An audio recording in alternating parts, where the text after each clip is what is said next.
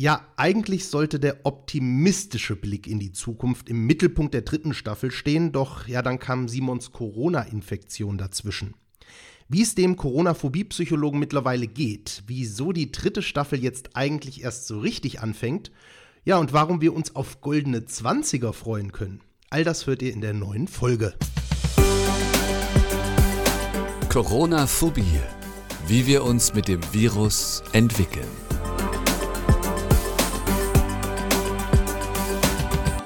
Simon, riechst und schmeckst du eigentlich wieder? Hallo Marcel. Oh ja, ich rieche, ich schmecke, ich schnuppere. Ähm, beim Riechen bin ich mir noch nicht so ganz sicher, ob, ob ich wirklich alles rieche oder so intensiv, aber doch, ich äh, merke es wieder. Und auch sonst muss ich sagen, seit dem letzten Wochenende kann ich mich nicht mehr auf Corona rausreden. Ich glaube, seitdem bin ich durch mit der Nummer.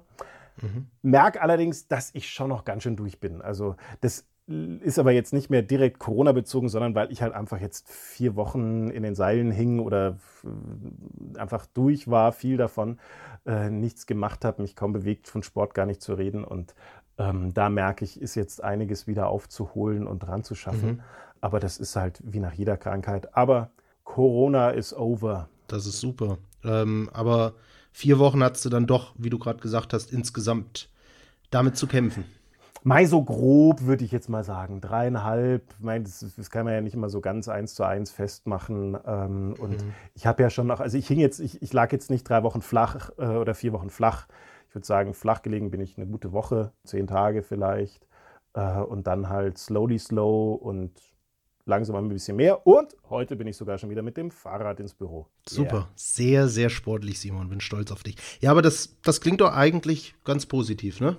Nicht nur eigentlich, streich das eigentlich, das klingt positiv. Äh, das ist verdammt cool. Allerdings nervt es mich ein bisschen, wenn ich mir überlege, wie viel ich wieder nachholen muss, weil ich war echt ganz gut in Shape im Januar. Mhm. Aber na gut, das ist das kleinste Problem. Aber ganz kurz, Marcel, eine Sache muss ich noch loswerden, weil ja. eine Sache hat mich echt genervt in den letzten Wochen.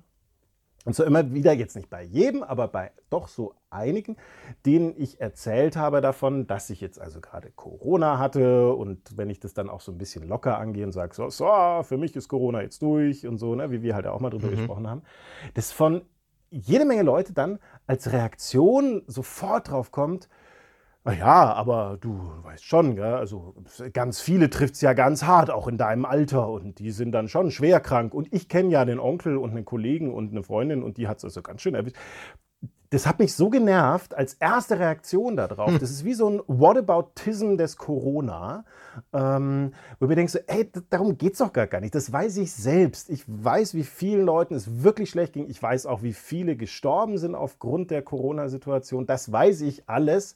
Ähm, aber darum ging es mir halt jetzt mhm. gerade, meine ich. Und das konnte ich denen dann jetzt natürlich nicht immer direkt ins Gesicht klatschen, aber ich habe schon gemerkt, ähm, dass mich das wirklich genervt hat. So ein ähm, ja. Oh.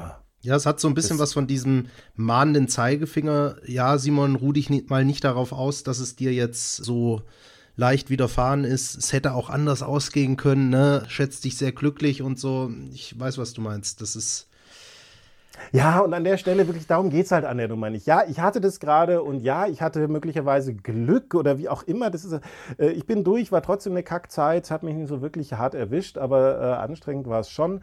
Und ja, ich kann doch dann bitte auch feiern, dass es vorbei ist und dass ich jetzt einfach erstmal Corona sonst wo haben kann, weil es mich jetzt erstmal bis zur Impfung nicht interessieren muss und die kann bei mir aber auch noch ein paar Tage dauern, weil ich habe Antikörper, Freunde. Super. so, das musste jetzt mal noch raus. Also, wer auch immer das hört, äh, freut euch doch einfach mal mit jemandem, wenn das geil durch hat und seid nicht wieder sofort. Ich glaube ja auch, dass das so aus so einer Unsicherheit dann herauskommt, wenn jemand das halt noch nicht hatte mhm. und so weiter. Aber schön und gut, in dem Moment will ich das nicht verstehen, sondern will einfach sagen, nee, Punkt, solche Reaktionen könnt ihr euch sparen. Aber da ist mir noch gerade genau eine Sache, die da ziemlich gut zu passt, eingefallen. Meine Mom, die hat jetzt am vergangenen Wochenende, die arbeitet äh, beim Zahnarzt also Prio-Gruppe, Impf-Prio-Gruppe 2, war jetzt also dran, ist vergangenen, vergangenes Wochenende geimpft worden mit dem AstraZeneca-Impfstoff, der gerade so ein bisschen in Verruf geraten ist, weil Wirkung vielleicht nicht so ganz so stark und krasse Nebenwirkungen. Meine Mama hatte keine einzige Nebenwirkung, ja, also er hat gar nichts gespürt, bis heute nicht. Und ist jetzt fast schon, ja, weiß ich nicht, vier, fünf Tage her. Viele ihrer Arbeitskolleginnen hat es komplett umgehauen, ja. Und anstatt dass dann die Leute zu meiner Mom sagen, hey, das ist, äh, ist ja super, kommt dann auch immer dieser Zeigefinger, ja, hast du aber Glück gehabt, alle anderen äh, kannst du auch hart erwischen. Also ich würde mir das ja nicht spritzen lassen. Ja, ist schwierig momentan. Richte deiner Mama einen schönen Gruß aus. Ich verstehe, wie es ihr geht. Sehr gut. Ja, genau. Sondern freut euch doch mal ein bisschen. Absolut. Punkt. So, aber also Simon, der Ärger musste raus. Ja. Aber eigentlich wollten wir ja ähm, die ganze Staffel schon ganz anders äh, starten, wenn Ja. dann nicht so ein blöder Virus bei mir dazwischen gekommen wäre. Ähm, ähm, wie steht's denn darum, Marcel? Genau. Ich greife es nochmal auf. Wir wollten eigentlich seit Folge 1 der dritten Staffel äh, unseren Blick so ein bisschen auf das Positive richten. Weiß, dass das für viele oft in dieser Zeit schwer fällt, aber ich denke mal, der Großteil ist sich dann doch einig, dass es dann irgendwann doch wieder alles besser wird, gut wird. Und ähm, deshalb möchte ich gerne was aufgreifen, was du in der ersten Folge der dritten Staffel mal angerissen, angeteasert hattest. Nämlich, Ja. du hast vor kurzer Zeit. Ich, ich bin total gespannt drauf, Marcel, aber ich möchte dich gern ak aktuell Anlass unterbrechen. Ja. bitte. weil mir das total wichtig ist. Und zwar würde ich nämlich gar nicht mal sagen, dass wir den Blick aufs Positive wenden wollen, Okay. sondern auf das, was sich entwickelt hat, verändert hat. Bisher noch verändert wird, noch entwickeln wird. Was anders ist. Kann aber Ähm, auch positiv sein. Ja, ja, nee, nur das ist was in, in, meiner, in meiner beruflichen Arbeit, in meiner Beratungsarbeit, ist das immer was, was ich den Leuten äh, ganz intensiv versuche beizubringen, ob das jetzt ein Change- oder Organisationsentwicklungsprozess ist oder eine Psychotherapie oder ein persönliches Coaching. Lass die Wertung raus und es wird vieles einfacher. Dass man gar nicht mal schaut, oh, was ist besser, was ist positiv geworden, weil ganz ehrlich, in der momentanen Situation äh, könnten uns da jede Menge Leute vielleicht auch zu Recht eins in die Fresse hauen wollen, äh, weil sie sagen so, hey, am Arsch, nix ist positiv. Ja, es war ein Scheißjahr. Und umgekehrt kann es dann schnell in so ein, oh, wir müssen das danach suchen. Sondern äh, äh, gar nicht mal jetzt weniger für dich, sondern für alle, die uns zuhören, lass diese Wertung raus. Darum geht es gar nicht, sondern darauf zu schauen, was ist anders geworden, was hat sich entwickelt und ist da was dabei, was für mich möglicherweise hilfreich ist? Ähm, oder sind auch Dinge, die hinderlich sind? Also kleiner Tipp, kleine Empfehlung aus der systemischen Beratung, die Wörter positiv, negativ ersetzen durch hilfreich und hinderlich. Und es verändert sich extrem was in der, in der Zuordnung, weil es leichter wird und bereichernder wird, dann damit umgehen zu können. Genau. Das Okay. war mein kurzer Klugscheißer-Input. Input werd mich- Ende. Ich werde werd mich bemühen, keine äh, Wertung reinzunehmen. Wo war ich? Erste Folge. Hattest du damals angerissen den Artikel, ähm, den du nicht selbst geschrieben hast, den jemand über dich geschrieben hat. Und zwar hat die deutsche Presseagentur ähm, ein Interview mit dir geführt und rausgekommen ist da ein, ja, jetzt wieder Wertung, ganz spannender und mutmachender Artikel, wie ich zumindest finde. Ist unter anderem erschienen in der Ärztezeitung und in der Süddeutschen Zeitung. Ja, das war wirklich, das war ein, ein viraler Pressehit. Auf der bin ich schon ein bisschen stolz, dass das Thema wirklich, also in fast allen Presseportalen Deutschlands äh, von allen großen Zeitungen kam der rein, was mich wirklich gefreut hat, weil es echt ein schönes Thema war. Und Ich habe da auch schöne Rückmeldungen bekommen. Und mutmachend ist keine Wertung, mutmachend ist eine Beschreibung. Insofern, yes, geil, dass dir Mut gemacht hat. Mir hat Spaß gemacht zumindest. Der Artikel heißt Der Traum von neun goldenen Zwanzigern und dreht sich um die Zeit nach der Corona-Pandemie. Vielleicht mal zum Start. Wann wird denn diese Zeit nach Corona sein? Keine Ahnung. Hm. habe nie behauptet, dass ich wüsste, wann die ganze Nummer rum ist. Ja. Äh, wir haben den Vorteil bzw. Nachteil, die 20er haben gerade angefangen. Wir haben also noch ein paar Jahre, dass das in den 20ern stattfinden kann. Äh, das weiß ich auch nicht. Ich glaube, ich könnte viel Geld verdienen, wenn ich das wüsste. Ähm, das heißt, wann? Keine Ahnung. Aber wenn, dann wird's gut. Also es ist ja in diesem Artikel auch ein Kollege, soweit ich das sehe, zitiert worden, der amerikanische Soziologe und Arzt Nicolas Christakis. Und der hat gesagt, bis zur vollen Normalität werde es noch bis Anfang 2024 dauern. Jetzt stammt das Zitat nicht von dir, aber kannst du dir vorstellen, was er damit meint, warum das bis zur vollen Normalität noch drei Jahre dauern könnte? Naja, die Normalität ist ja das, was wir daraus definieren. Normalität existiert ja nicht, sondern Normalität ist ja das, was die meisten Leute für normal halten und das ist dann die gemeinsame Normalität und das ist etwas, was sich die ganze Zeit verändert. Und es wird also nicht so ein Datum geben, dass man sagen kann, oh, 1. März 24, merkst du es, jetzt ist alles normal. Ähm, sondern auch das ist ein Entwicklungsprozess. Unter anderem deswegen hatten wir ja auch den Titel für die dritte Staffel so gewählt. Und ähm, ich kann jetzt die Berechnungsgrundlage ähm, nicht, nicht genau einsehen und will ihm auch da gar nichts absprechen. Ich persönlich finde es immer ein bisschen schwierig, weil es so was Prophetisches hat und man kann sich letztendlich nur auf vergangene Situationen, pandemische Situationen berufen, wo aber die Welt sich so krass verändert hat seitdem. Also weiß ich nicht genau, ob das wirklich so eins zu eins umsetzbar ist, aber ich könnte mir vorstellen, dass er vielleicht damit, wird er sicherlich eine empirische Basis haben als Soziologe, mm, aber dass er zumindest auch ausdrücken wollte, ähm, das kann halt einfach auch noch ein bisschen dauern. Hm. ja, das ist wieder demotivierend. Aber das ist halt die Realität. Ähm, jetzt vielleicht noch mal zum Begriff der Überschrift oder, oder ähm, zur Überschrift an sich. Der Traum von neun goldenen Zwanzigern. Für alle, die es jetzt vielleicht nicht sofort auf dem Schirm haben, sollten die 20er Jahre, 1920er Jahre, die sind sehr, sehr bekannt, gerade in Deutschland, weil damals nach Weltkrieg und ähm, der spanischen Grippe, auch eine Pandemie, sind Wirtschaft, Gastronomie, Theater, Film, alles wieder aufgeblüht.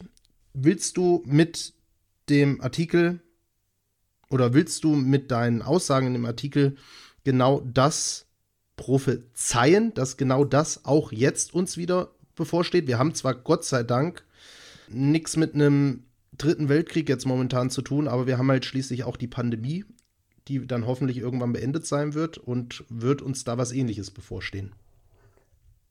Ich fange mal kurz hinten in den goldenen 20ern der 1920er Jahre an weil mhm. ähm, nicht, dass uns da irgendjemand mit irgendwelchen Zeigefingern daherkommen will. Ja, ich weiß auch, wie die 1920er Jahre ausgegangen sind und dass dann da eine große Weltwirtschaftskrise kam und dass danach dann die 30er Jahre kamen, in denen sich Deutschland nicht unbedingt so golden gezeigt hat, ähm, zumindest aus heutiger Sicht. Mhm. Darum ging es mir also gar nicht, sondern mich hat interessiert auf die Frage dieses DPA-Journalisten, ich persönlich hoffe, dass die kommen. Und wenn sie kommen sollten, freue ich mich da tierisch drauf, dass es soweit sein wird. Aber dann hat mich interessiert, hm, kann ich das aber auch fachlich bestätigen? Das heißt, mhm. gibt es zumindest ausreichend empirische, wissenschaftliche Belege aus meinem Kontext, das heißt der Psychologie, der Sozialpsychologie vor allem, die dafür sprechen, dass das so ist. Und dann habe ich mich da auf die Suche gemacht und siehe da, ja, die mhm. gibt es. Es ist also nicht nur eine Ich fände es toll, sondern es gibt aus meiner fachlichen Brille heraus verdammt viel Anlass dafür, dass es so kommen wird. Da fällt zum Beispiel der Begriff Zoon-Politikon, wenn ich das richtig ausspreche. Was hat es damit auf sich? Ne, das ist natürlich nur ein sehr alter Begriff, das Zoon-Politikon. Der Mensch, der bei Platon, einem ähm, altgriechischen Philosophen, beschrieben wird als soziales Wesen, als politisches Wesen beschrieben wird, der damit versucht hat zu beschreiben, wir sind halt nun mal nicht allein auf dieser Welt, sondern wir sind abhängig voneinander. Wir sind soziale Wesen, wir können nicht ohne einander. Das ist ja das, was gerade alle, weil gerade seit einem Jahr merken. Wir haben beim letzten Mal darüber gesprochen, übrigens musst du nachher noch kurz erzählen, wie es mit deinem Kumpel war, ähm, wie sehnsüchtig wir nach Kontakt sind. Und das ist ja was, womit ich mich in meiner Profession, in der Psychologie, vor allem der Sozialpsychologie, aber auch in der systemischen Beratungsarbeit viel beschäftige, dass wir also auf dieses Kontaktgestalten angewiesen sind, dass das ein Grundbedürfnis ist für uns Menschen. So wie Atmen, mhm. so wie Essen und Trinken. Mhm. Und allein aus dieser Grundeigenart von uns menschlichen Wesen spricht sehr, sehr viel dafür, dass, wenn die Türen wieder aufgehen, wir genau diesen Kontakt auch wieder aufnehmen. Mhm. Ja, das ist natürlich selbsterklärend. Ähm, du sprichst dann noch den Boomerang-Effekt an. Was meinst du damit? Ja, der Boomerang-Effekt ist was ganz Spannendes. Der kommt von der Untersuchung her aus äh, der Arbeit oder äh, Beschäftigung mit Vorurteilen und Stereotypen. Mhm. Wurde Ende der 90er ähm, so beschrieben. Nämlich, dass wir bestimmte Überzeugungen zwar unterdrücken können, wenn wir dazu aufgefordert werden, oder bestimmte auch Bedürfnisse, Handlungselemente, aber wenn diese Unterdrückung abgeschaltet ist, dass die wie ein Bumerang mit doppelter Wucht zurückkommen. Also da gab es ganz spannende Experimente dazu, was Vorurteile zum Beispiel gegenüber gesellschaftliche Randgruppen oder gegenüber ähm, Hooligans und so weiter war, wie sich Menschen verhalten. Das ist ganz spannend und das wurde dann immer wieder weitertragen. Und hier könnte ich mir vorstellen, dass es einen Bumerang-Effekt gibt. Wir haben so stark dieses Kontaktbedürfnis unterdrückt was aber gegen unsere Art ist. Mhm. Ähm, weil wir, und fast die meisten von uns es ja auch verstehen können, weil wir nicht nur, weil wir dazu aufgefordert wurden, sondern weil es halt auch Sinn gemacht hat. Wir haben also dieses Bedürfnis unterdrückt und irgendwann wird diese Unterdrückung fallen. Irgendwann wird es heißen, hey, ist okay. Geht rein, fallt euch in die Arme, küsst euch, ähm, seid wild. Und wenn wir dieses Unterdrückte dann wieder freilassen, dass das nicht gleich bei allen und auch nicht auf die gleiche Art und Weise bei allen, aber dass das so richtig wump mit einem dicken Wumms wieder rauskommt, was natürlich für solche äh, ja, sagen wir jetzt mal, solche Partys, die dann stattfinden werden, sehr, sehr zuträglich ist. Mhm. Und äh, dann gibt es noch einige Effekte mehr, die sind da jetzt nicht alle sogar in dem Artikel beschrieben worden. Zum Beispiel, was ich äh, der, der, festen Überzeugung bin, dass wir ja, weil wir haben vorher über Normen gesprochen, wann ist was wieder normal? Ja. Und es ist ja ganz spannend, eben die Normalität ist nichts real existierendes, das ist nichts, äh, kein Naturgesetz oder sowas, sondern die, Norm, die gesellschaftliche Norm ist was sozial konstruiertes. Wir machen das alle dazu, was finden wir normal und richtig. Ähm, und jetzt haben wir uns in den letzten zwölf Monaten eine neue Normalität angewöhnt, eben nicht in Kontakt zu gehen, auf Distanz zu bleiben. Das ist das neue Normal. Mhm. Und ich könnte mir vorstellen, wenn die ersten wirklichen Öffnungen wieder da sind, dann müssen wir über die, gegen diese Norm verstoßen. Also das heißt, die ersten, die dann da mitmachen, verstoßen äh, gegen die Norm Haltedistanz, mhm. die jetzt für uns normal geworden ist, um in Kontakt zu gehen. Mhm. Und diesen Effekt, der dann äh, eintritt, nennt man in der Sozialpsychologie die Aufwandsrechtfertigung. Und zwar, ich muss einen Aufwand betreiben. Mhm zum Beispiel, äh, ganz simpel, ja, wir treffen uns in der Kneipe bei einem Bier. Unvorstellbar ohne Maske, momentan. am Tisch und trinken. So, ne? unvorstellbar. Und ja, es geht gar nicht, kannst du nicht machen. Und dann machen wir das. Vielleicht ist es sogar unser erster Abend dieser Art. Mhm. Wir zwei, du Marcel, ich Simon, in irgendeiner Kneipe. Und das wird uns erstmal verunsichern und wir verstoßen gegen die gewohnte Norm. Hey, das Maske absetzen, hinsetzen, hey, zuprusten, hey, wir sitzen nebeneinander. Ähm, das ist komisch, ähm, was aber dazu führen dürfte, dass wir im Nachgang diese Situation als nochmal positiver beschreiben werden, weil wir einen hohen Aufwand dafür machen würden. Das ist ein Phänomen, das gibt es seit es die Menschen gibt. Einer der Gründe, warum zum Beispiel Mutproben sowas Sinnvolles sind. Mhm. Wenn du jemanden mit einer Mutprobe erst in eine Gruppe reinlässt, dann ist die Wahrscheinlichkeit, dass er diese Gruppe viel cooler findet, als er sie sonst finden würde, ähm, sehr viel größer. Und das wird hier auch so sein. Das heißt, der Abend wird allein deswegen schon mal cooler, weil's, weil wir diesen Aufwand gestaltet haben. Und, ach, da könnte ich jetzt ah, lang, dafür reicht unsere Zeit gar nicht. Also es gibt wirklich, ähm, liebe Zuhörerinnen und Zuhörer, verdammt viel Anlass zur Überzeugung, das wird verdammt cool. Sehr schön. Ja, mich, mich würde es auf jeden Fall freuen. Jetzt habe ich aber tatsächlich schon sowohl aus meinem familiären als auch auf, aus meinem privaten Umfeld des Öfteren mal mitbekommen, och, so manches könnte eigentlich so bleiben, wie es jetzt ist, ja. Also die ganzen Clubs können von mir aus geschlossen bleiben. Das war sowieso immer viel zu großes Gedränge und auf das habe ich keine Lust und das möchte ich nicht mehr. Und meine Eltern zweifeln da teilweise, oder mein Papa ist da auch ein großer Zweifler und sagt, ja, also ich werde jetzt bestimmt nicht, wenn Corona vorbei ist, da wieder in die Kneipen rennen und so. Das habe ich vorher nicht gemacht, das mache ich danach nicht. Meinst du wirklich, dass wir davon aber ausgehen können, dass wenn diese Pandemie mal überwunden ist, das dann wirklich wieder so kommt? Oder könnte es auch sein, dass sich der Großteil eher mit dieser neuen Normalität so angefreundet hat, dass er halt eben nicht die Sau rauslassen wird? Ja, also mir ist schon klar, die Leute werden wieder in die Restaurants gehen und so, das, das wahrscheinlich schon, aber wird es einen Zustrom auf Diskotheken, auf ähm, Bars etc. geben? Ich glaube, die Wahrheit liegt irgendwo dazwischen. Das Beispiel von deinem Papa ist ganz spannend. Ne? Der war ja vorher jetzt auch nicht wild tanzen. Ja. Der war vorher auch nicht in Bars unterwegs. Warum sollte er es jetzt machen? Mhm. Ich glaube, dass wir durch diese lange Isolation und dem vielen sich selbst ausgesetzt sein, zumindest die Möglichkeit haben, stärker auf unsere Bedürfnisse zu hören mhm. und auf das uns zu berufen, was wir wirklich wollen. Und es wird sehr viele Leute geben, die ähm, die Stille und die Ruhe genießen. Und manches wird man sich wieder herwünschen. Also der, ich bin der Erste, der sich ärgern wird, wie voll der mittlere Ring in München plötzlich wieder ist. ähm, so was meine ich, ja. Äh, deswegen glaube ich eher, diejenigen, die sich dann aber an einem Ort treffen, werden das bewusster machen. Und wenn da also ein Haufen Leute dazukommt, die das bewusster und gezielter machen, weil sie es wollen, weil sie es schön finden, dann ist es aber sehr zuträglich für diese Stimmung. Also ich hatte in einem anderen Interview mal das Beispiel gegeben, jetzt mal weg von der Party zum Thema Kultur oder Kunst.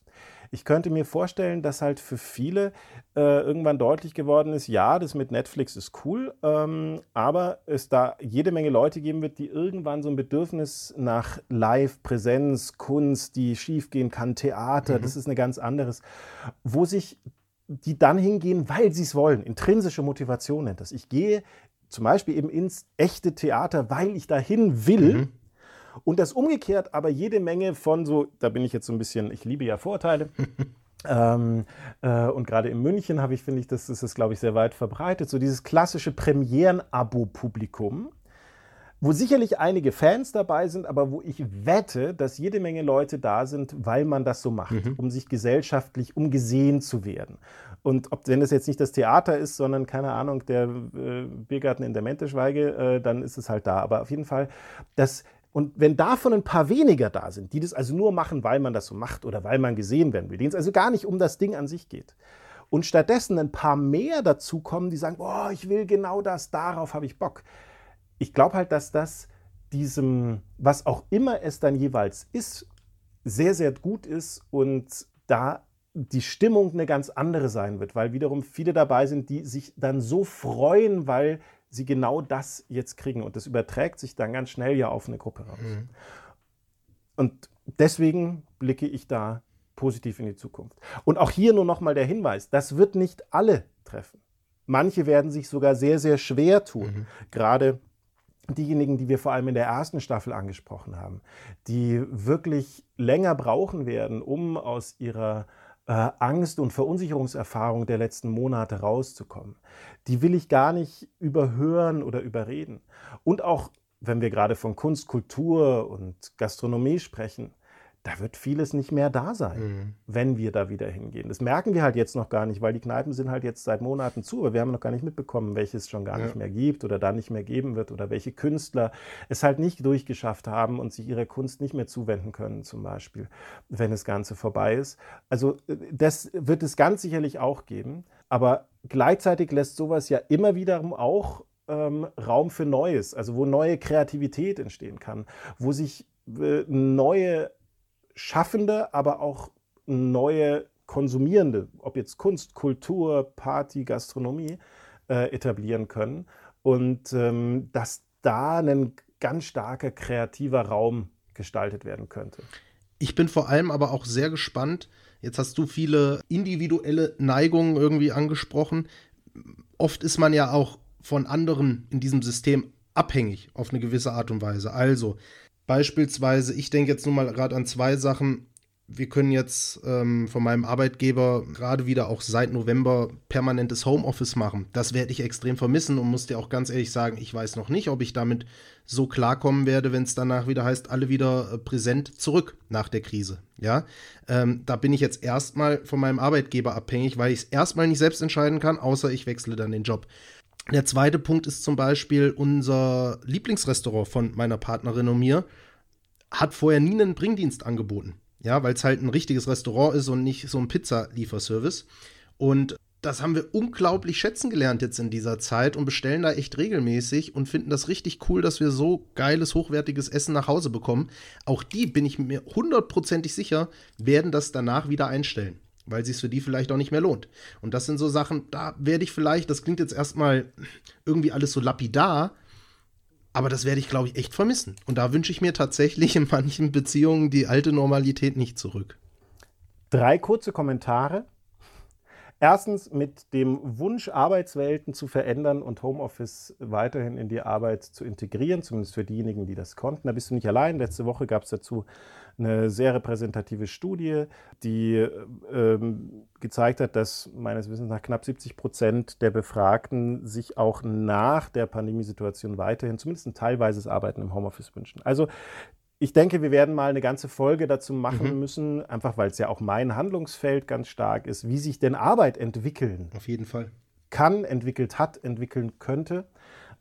Also deswegen, ich denke, dass das was ist, wo Bedürfnisse freigesetzt wurden durch die Corona-Zeit, die jetzt was ganz Spannendes Neues entwickeln können. Das Zweite, es heißt Verlobte in deinem Fall und nicht Partnerin. Entschuldigung. Und das dritte zu deinem Restaurant, ähm, freu dich drauf. Ich mache ja jetzt einmal pro Woche ein Wort der Woche als Reaktion auf unseren Trendwechsel weg vom Unwort hin zum Wort. Und genau dazu wird in den nächsten Worten auf unserem Instagram-Kanal äh, was kommen, wo ich mich genau darauf beziehe. Und mehr will ich da jetzt noch gar nicht sagen. Da freue ich mich drauf. Ich freue mich generell darauf, äh, was wir noch alles in den nächsten Folgen besprechen werden. Ob es jetzt die Arbeitswelten sind oder was auch immer. Es wird spannend, glaube ich. Also auch für mich. Wir sind ja mittendrin. Und das Schöne ist, du hast gerade so mit dem Thema Homeoffice auch gesagt, ne, du fühlst dich so, deine Selbstwirksamkeit, so, ah, du bist da so abhängig und so fremdbestimmt. Mhm. Ähm, und ich glaube, das ist ja sowas, was wir in so einer widersprüchlichen Art und Weise in den letzten zwölf Monaten extrem gespürt haben. Auf der einen Seite eine extreme Fremdbestimmung. Ein paar wenige Politiker berufen sich aufgrund einer klitzekleinen gesetzlichen Grundlage darauf, uns, uns vorzuschreiben, wie wir handeln müssen. Mhm. Und wir haben es alle gemacht, weil wir alle das dann auch nachvollziehen konnten. Aber ohne Konflikte und Reibung liegt das andere nicht. Fremdbestimmung. Und letztendlich ist dahinter halt so ein Virus, das unser Handeln mhm ähm, äh, beschreibt. Fremdbestimmung extrem.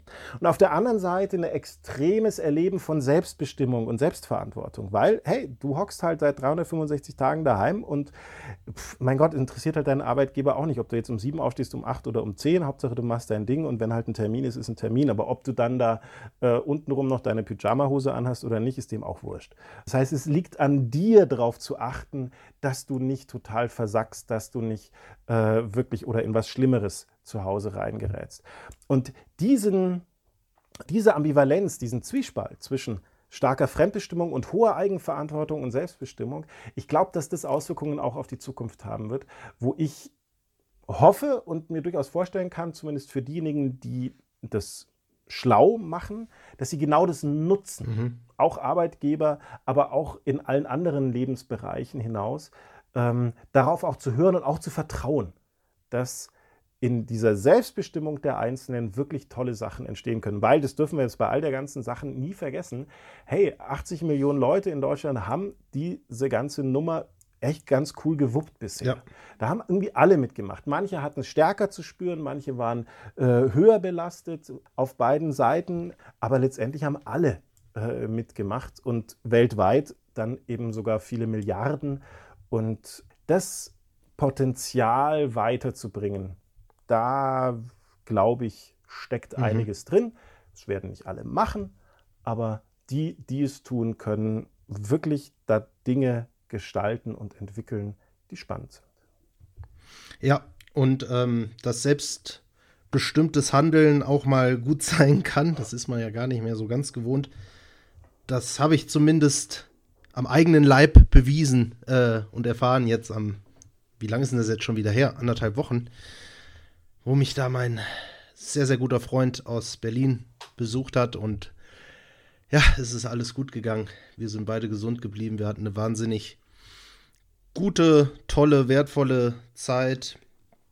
Haben uns einfach mal nicht allzu viel mit der aktuellen Lage beschäftigt und viel, viel Bier getrunken und Playstation gespielt wie in frühen Kindheitstagen und es hat einfach, einfach Spaß gemacht. Mega, das klingt großartig. Ich würde sagen, ihr habt alles richtig gemacht.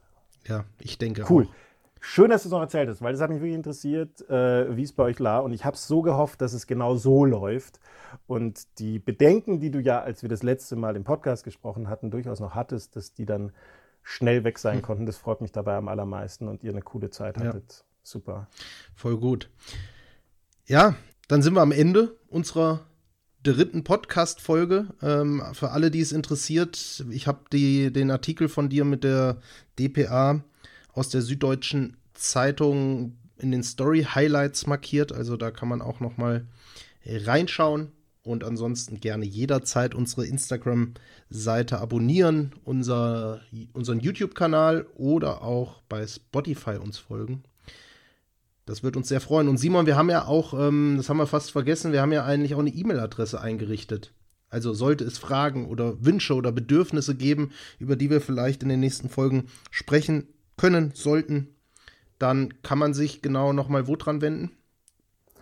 Coronaphobie at simon-hahnzug.de. Also irgendwie kommt ihr an uns ran. Ich lerne ja selber Instagram gerade erst kennen, aber zumindest das mit den Videos macht mir schon mal viel Spaß. Äh, und ja, wir freuen uns vielleicht auf die ein oder anderen Reaktionen. Aber ansonsten, egal, wir haben eine gute Zeit, Marcel, und das ist das Wichtigste. Ich freue mich schon auf unsere Abschlussfolge, die dann hoffentlich in Präsenz mit uns beiden stattfindet. Bier, Bier, Bier. ja, stell, stellt schon mal Präsenz, kalt. Bier, weißt du. nee, Ach Kneipe, so. Bier, weißt Oder so. so. Ja, ja das wäre noch schöner. Simon, ich wünsche dir eine gute Woche und ähm, freue mich bald wieder von dir zu hören. Ebenso. Mach's gut. Corona-Phobie. Der Podcast mit Dr. Simon Hanzog und Marcel Schmidt.